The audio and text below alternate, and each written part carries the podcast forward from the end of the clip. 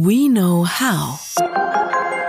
Ein Podcast der Fraunhofer Gesellschaft. 3D wird im Englischen 3D gesprochen und das wiederum ist der Name einer Fraunhofer Ausgründung, die 3D GmbH. Wo 3D draufsteht, ist auch eine ganze Menge 3D drin, denn das ist das Kerngeschäft der Ausgründung des Fraunhofer Instituts für grafische Datenverarbeitung IGD in Darmstadt. Mit einer Plattform, die VR- und AR-Anwendungen unterstützt, möchte 3D den Markt im Bereich des Visual Computing erobern. Und damit herzlich willkommen zum Fraunhofer Podcast, liebe Zuhörerinnen und Zuhörer. Mein Name ist Markus Borgmann und ich habe heute das Vergnügen, mit dem CEO von 3D sprechen zu können. Hallo und herzlich willkommen, Christian Stein. Vielen Dank, Herr Borgmann. Ich freue mich auf das Gespräch. Der Name 3D kommt nicht von ungefähr. Ich habe es gerade schon angedeutet. 3D-Visualisierungen sind Ihre Kompetenz. Geben Sie uns doch zu Beginn unseres Podcasts einen kurzen Einblick, was die 3D GmbH macht und wofür sie steht. Ähm, die 3D GmbH entwickelt und vermarktet in erster Linie unsere Plattform Instant 3D Hub. Das ist eine Visual Computing as a Service Plattform. Visual Computing heißt, es geht nicht nur um die Generierung von 3D-Bildern aus Daten, sondern eben auch um die Wissensgenerierung aus den Bildern heraus potenziell wieder. Und unser Fokus bisher liegt eben auf der Visualisierung äh, in der ersten äh, Linie von komplexen äh, Daten wie CAD, Konstruktions- oder Engineering-Daten. Und ähm, wir erlauben auf Basis dieser Microservice-Plattform aber eben auch weiterführende Berechnungen ähm, bis hin zu vollautomatischen Augmented Reality-Lösungen, ähm, wobei die Zielsetzung eben immer ist, durch eine intelligente Verteilung der Berechnungen zwischen der Serverinfrastruktur und den Endgeräten ähm, unser Versprechen, any data, any device, any size, also die Nutzung beliebig komplexer Daten auf allen Endgeräten zu ermöglichen. Mhm. Ähm, CAD-Daten, VR, AR, das klingt so ein bisschen nach der Branche Automobil, Luftfahrt. Wo ordnen Sie sich da ein?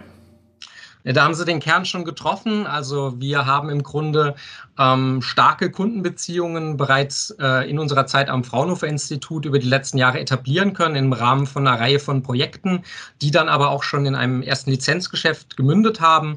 Und der Schwerpunkt liegt hier ganz klar in der Automotive-Industrie äh, mit Kunden wie Daimler, Porsche oder BMW, aber eben auch äh, beispielsweise im Anlagenbau. EDF in Frankreich ist da einer unserer Kunden. Ähm, aber die Technologie lässt sich eben auch auf ganz andere Bereiche, ähm, Luftfahrt, Schiffbau, aber eben auch Building Information Model zum Beispiel übertragen. Mhm, Sie hatten gerade schon zwei, dreimal diese Instant 3D-Hub-Technologie oder diese Plattform angesprochen. Können mhm. Sie noch mal ein bisschen genauer darauf eingehen, wie genau funktioniert die und vor allem aus, aus Sicht der interessierten Unternehmen, was können die damit machen? Ähm, wir lösen im Grunde für unsere Kunden das Problem, 3D-Daten über den gesamten Produktlebenszyklus ähm, in Anwendungen zu bringen und dynamisch mit den notwendigen Business-Daten zusammenzuführen. Die Buzzwords sind da so Digitalisierung, digitaler Zwilling oder auch IoT. Und ähm, Sie müssen sich Instant 3D Hub eben wie eine Microservice-Plattform vorstellen, die eine Vielzahl von Berechnungen auf diesen Daten ermöglicht, ähm, mit dem Schwerpunkt eben der Visualisierung, also Bilder auf Basis dieser 3D-Daten zu generieren und in Anwendungen verfügbar zu machen. Und das nutzen unsere Kunden entweder, indem sie von uns mitgelieferte Anwendungen und Frontends verwenden. Wir unterstützen da ein, ein breites Spektrum, ähm, sag ich mal, von Web-Anwendungen äh, über Java, C++, bis hin zu Game Engines. Ähm, und auf der anderen Seite schließen die Kunden ihre hochkomplexen Datenhaltungssysteme aus dem Product Lifecycle Management Bereich in Form von äh, Gateways an unsere Infrastruktur an und machen damit ihre Daten für all diese Anwendungen verfügbar mit der Möglichkeit für sie eben auch maßgeschneiderte Anwendungen auf Basis unserer APIs zu entwickeln. Was sind die äh, regelmäßigsten Anfragen Ihrer Kunden, sage ich jetzt mal? Wo sind deren Anforderungen, die Sie bewältigen müssen? Also es startet häufig eigentlich relativ simpel mit der Fragestellung, wie man komplexe Daten ähm, einfach im Browser visualisieren kann. Ähm, dann VR-AR-Lösungen sind in der Regel so ein Thema, bei dem die Kunden es derzeit gewohnt sind, in Form von komplexen Aufbereitungspipelines Daten- und Business-Informationen sehr früh in den Prozessen schon zusammenzuführen und dann, sag ich mal, so lange zu konvertieren, bis sie dann für die entsprechende Anwendungsumgebung und das Endgerät geeignet sind. Und im Gegensatz dazu ermöglichen wir ihnen eben ein direktes Streaming der Informationen auf die Endgeräte mit der Möglichkeit, da hochdynamisch Datenkonfigurationen sowie eben die Verbindung mit Business-Informationen zu bewerkstelligen. Ähm, VR, AR-Anwendungen, da ist nur ein Buchstabe, der sich unterscheidet, ähm, aber da steckt natürlich eine ganze Menge dahinter, was unterschiedlich ist. Ist das für Sie ein großes Thema? Ist es, wird es unterschiedlich gehandhabt? Ähm, sind die Anfragen unterschiedlich, wenn die eine, das eine Unternehmen möchte VR-Anwendungen visualisieren, das andere AR-Anwendungen? Gehen sie unterschiedlich ran oder wo sind die Unterschiede dabei? Was unsere Infrastruktur angeht, da sind äh, letztendlich ist das nur die Frage, ob man den einen oder den anderen Dienst ähm, dann eben für die Anwendung nutzt und in diese integriert.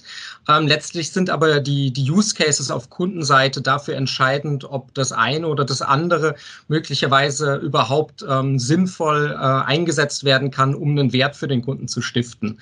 Ähm, Im VR-Bereich geht es da häufig um, sag ich mal, so digitale ähm, oder virtuelle ähm, ja, Review. Projekte oder um äh, gemeinsame Review-Sessions, um Ein- oder Ausbau ähm, ja, Leitfäden und eine Kontrolle, ob äh, da die, die Pfade beispielsweise funktional sind, eingehalten werden können. Im Bereich Augmented Reality spricht man in der Regel ähm, derzeit von qualitätssichernden Maßnahmen oder ähm, von einer Unterstützung beispielsweise im After Sales, ähm, wo heutzutage ähm, Schulungswege vielleicht abgekürzt werden können, indem nicht mehr Dokumente zur Verfügung gestellt werden, sondern hochinteraktive 3D-Anwendungen, die den Mitarbeitern genau ihre nächsten Schritte vor Augen führen können. Herr Stein, Sie sind ähm, von 2013 bis 2020 beim IGD ähm, angestellt gewesen bei Fraunhofer in Darmstadt, ähm, haben sich aber dann entschlossen, selbstständig zu werden und sich auszugründen.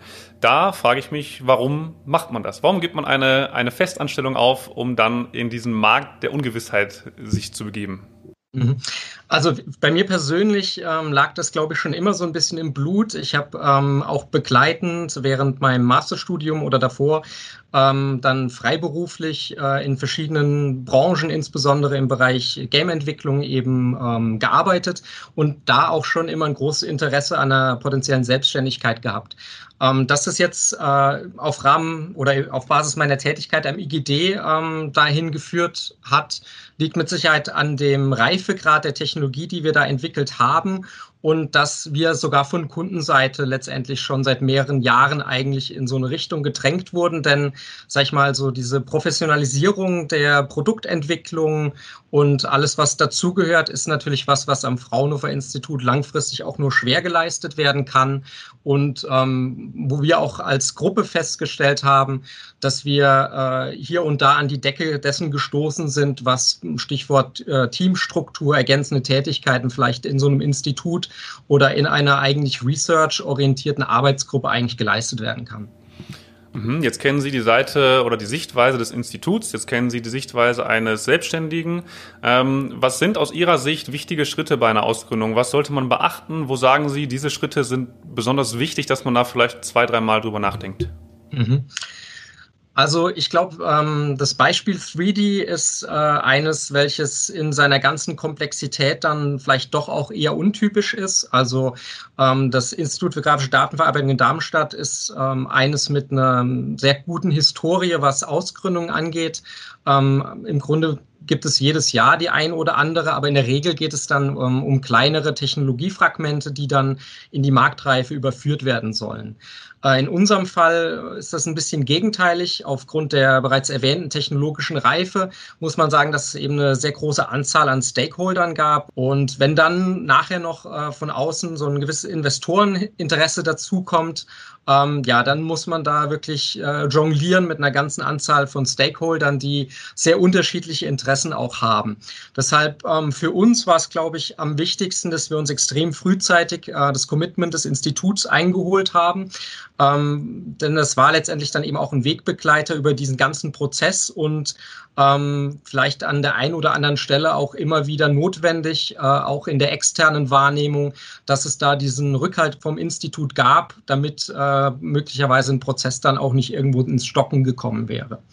Ähm, darüber hinaus ähm, war es, glaube ich, für uns äh, oder wäre es äh, gut gewesen, vielleicht sogar noch früher in den direkten Austausch dann mit ähm, weiteren Verantwortlichen auf der Fraunhofer Seite zu kommen, wie beispielsweise Fraunhofer Venture oder dann auch der Lizenzabteilung, denn Ähm, gerade im Bereich von Software ist die dann äh, im typischen Fraunhofer-Rahmen vielleicht über eine große, große Anzahl von Projekten irgendwo kumulativ entstanden ist, ist so der Bereich IP-Absicherung beziehungsweise dann auch Ausgestaltung von einem Lizenzvertrag und wie diese Verwertung dann ähm, gestaltet werden kann, was, was äh, man besser früher als später angeht, damit man ähm, sag ich mal, da den Rahmen einfach definiert hat, insbesondere wenn man dann äh, einsteigt in die Gespräche mit äh, weiteren, möglicherweise externen Geldgebern.